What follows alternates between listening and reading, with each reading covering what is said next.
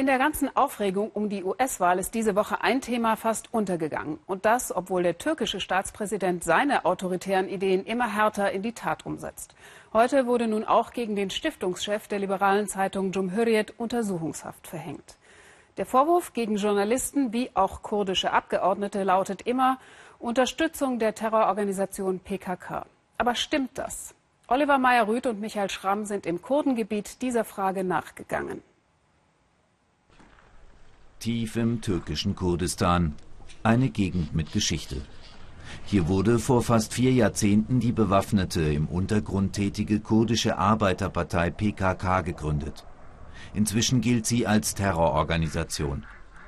Lange war es friedlich im Dorf Tepecik, erzählen Abdül Basit Yashar und seine Mutter. Jetzt machen sie sich Sorgen. Denn der Kampf zwischen der türkischen Armee und der PKK kommt immer näher. Gleich dort hinten gibt es immer wieder Ausgangssperren und das Militär führt Operationen durch. Bis hierher hört man die Bombardements. Das belastet nicht nur Kinder psychisch sehr, sondern auch Erwachsene. Siapir ist Abgeordneter der pro-kurdischen Partei HDP. Die im Parlament vertretene HDP ist massiv unter Druck. Mehrere Abgeordnete, die Parteichefs und zahlreiche Bürgermeister sitzen in Untersuchungshaft. Auch Pirl wurde vorübergehend festgenommen. Der Vorwurf Unterstützung der terroristischen PKK. Aus Protest gegen die Festnahmen hat die HDP ihre Parlamentsarbeit auf Eis gelegt. In Tepecik will Pirl von seinen Wählern wissen, ob die HDP das Parlament endgültig verlassen soll. Die sind alle sehr besonnen, glaube ich, sehr besonnen. Und ich habe bis heute keinen erlebt, der gesagt hat, legt das Mandat nieder. Für Pöls Partei geht es in diesen Tagen um alles. Die wichtige Frage jetzt, was ist dran an dem Vorwurf der Erdogan-Regierung, die HDP sei der verlängerte Arm der terroristischen PKK. Wir treffen den Abgeordneten in der kurdisch geprägten Stadt Diyarbakir und fragen nach den Verbindungen. Auf diesem Foto aus dem Jahr 2013 die HDP-Vorsitzenden zusammen mit PKK-Chefs. In einem Video von 2012 umarmen HDP-Politikerinnen PKK-Kämpfer. Aus Sicht regierungsnaher türkischer Medien Beweise für die Nähe von Partei und Terror. Siapöl widerspricht.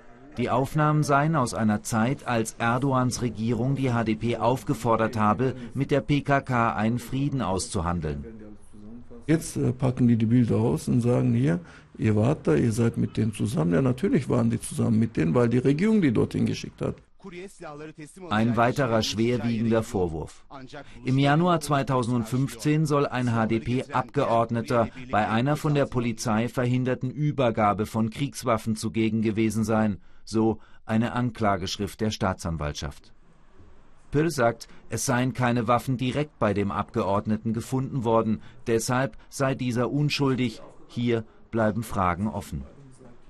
Seit Herbst 2015 liefern sich türkische Sicherheitskräfte und die PKK erneut einen blutigen Kampf. Bei Bombenanschlägen gegen Polizei und Armee kam es vermehrt auch zu zivilen Opfern. Dennoch weigert sich Pil, die PKK als Terrororganisation zu bezeichnen. Es ist ganz schwierige Sache. Man kann nicht einfach so schwarz-weiß sagen, das ist eine Terrororganisation, das ist keine. Es geht hier alles drunter und drüber.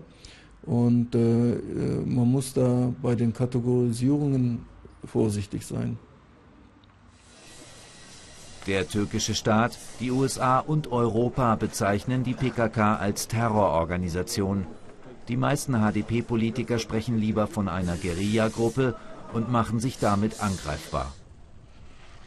Seit Jahrzehnten kämpft die PKK gegen den türkischen Staat und der Staat gegen die kurdische Organisation. Dabei wollen die Menschen in Tepecik nur eins, Frieden. Schuldzuweisungen interessieren die Dorfbewohner weniger. Die Angst vor weiteren Opfern ist groß. 1991 wurde unser Dorf von Militärs geräumt und niedergebrannt. Dann durften wir es mehr als zehn Jahre lang nicht betreten. Das ist unser Albtraum. Ein Albtraum, den ganz Kurdistan teilt.